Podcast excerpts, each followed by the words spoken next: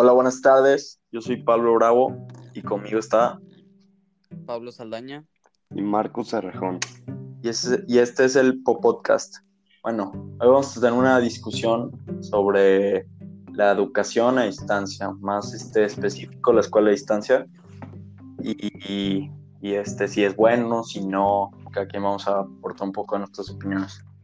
Este, ¿Tú qué opinas, Marcos? Pues yo opino que la escuela a distancia ahorita mismo para mucha gente puede ser complicada por los por la complicación de los dispositivos electrónicos y para gente que sí los tiene, pues muy bien, ¿no? Sí, o sea, buen punto.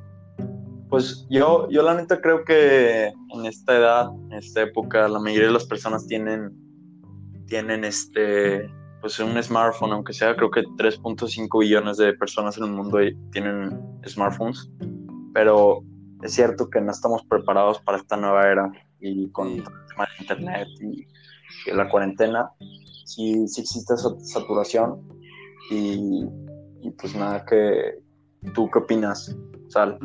pues sí, lo mismo, pero y es que siento que como que nos cayó de sorpresa, ¿no? Como fue lo de la pandemia, no fue no fue que el mundo se pusiera de acuerdo para empezar a hacer las clases online, fue que necesita, tuvimos la necesidad de hacer las clases online. Entonces, pues no todos estábamos, estábamos preparados. Hay gente que, que, como dice mi compañero Marcos, no tiene acceso a dispositivos electrónicos y internet. Entonces, sí, sí. complicado. No, y tienes mucha razón con eso de que no estamos preparados. Es, este, es un fenómeno esto de la cuarentena creo que además de los problemas para las clases, existen ciertas como consecuencias psicológicas y así. yo creo que yo creo que no estamos como este, hechos para pues más como tomar clases. Yo creo que la escuela, el concepto de la escuela viene con más cosas, ¿no? De, de, socialización, de aprender a convivir y todo lo que conlleva. Entonces sí está, sí es un problema. Sí, porque, o sea, la escuela online tiene muchas este, ventajas, ¿no? Como puedes elegir, bueno, en muchos casos, inclusive también actualmente puedes elegir tus tiempos, este, pues estás en casa, tienes comodidad, pero como decía hace rato, pues sí, en esta situación, en esta, en la pandemia no, sí fue algo complicado. Y yo creo que sí viene con muchas ventajas. De hecho, Marcos, este, nos iba a decir unas. Ah, sí, ahorita. Entonces, pues unas ventajas de esta pandemia y de la escuela a distancia son la calidad de vida. O sea, con el estudio en línea, el alumno no pierde tiempo desplazándose. O sea, los papás no, no tienen que llevarlo a la escuela. Cierto, eso. Cosas así. Sí. Otra ventaja de con eso Ah, no, ah, perdón. No, sí, da tu opinión. Sí, o sea, la comodidad, ¿no? También. De, pues estás en tu casa, más toca aprender, pero eso también viene con las desventajas, ¿no? De ya alumnos que tienen problemas de atención, por ejemplo. Yo creo que el hecho de que ni siquiera están en vivo, están viendo una pantalla, este, eso pues es dificilísimo concentrarse y retención de información. Y pues no es sano ver una pantalla todo el día, ¿no? Sí. Y, pero, ¿qué más o qué? Pues sí, pues otra, otra ventajita es, este, pueden ser muchas. Una es el acceso ilimitado, o sea, al revés de lo que sucede en los cursos presenciales, el acceso al ambiente de aprendizaje de los cursos a distancia no se limita al horario de clases.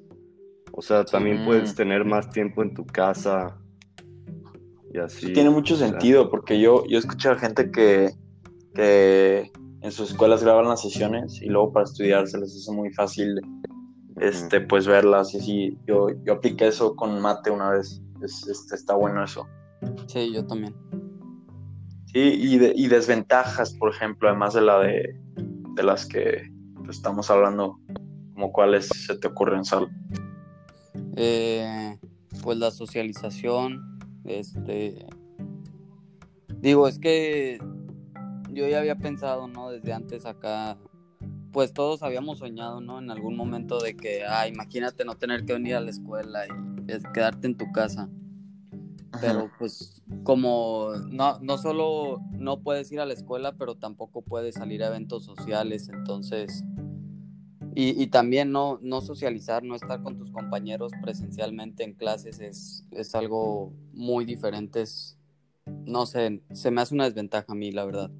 Sí, no, yo estoy de acuerdo 100%, sí, este, está, está feo este, este rollo, pero pues yo creo que yo creo que lo que este lo que podría ayudar sería como ya hay este ya hay aplicaciones como Zoom y instituciones que están haciendo esto el concepto del rec room que es este puedes hacer como salas en la misma llamada para que platiquen un rato y pues no saturarte 12 horas seguidas de clases o 8 no sé cuántas sean este pues sí y bueno para concluir este yo creo que yo creo que para que algo sea bueno, tiene que estar balanceado.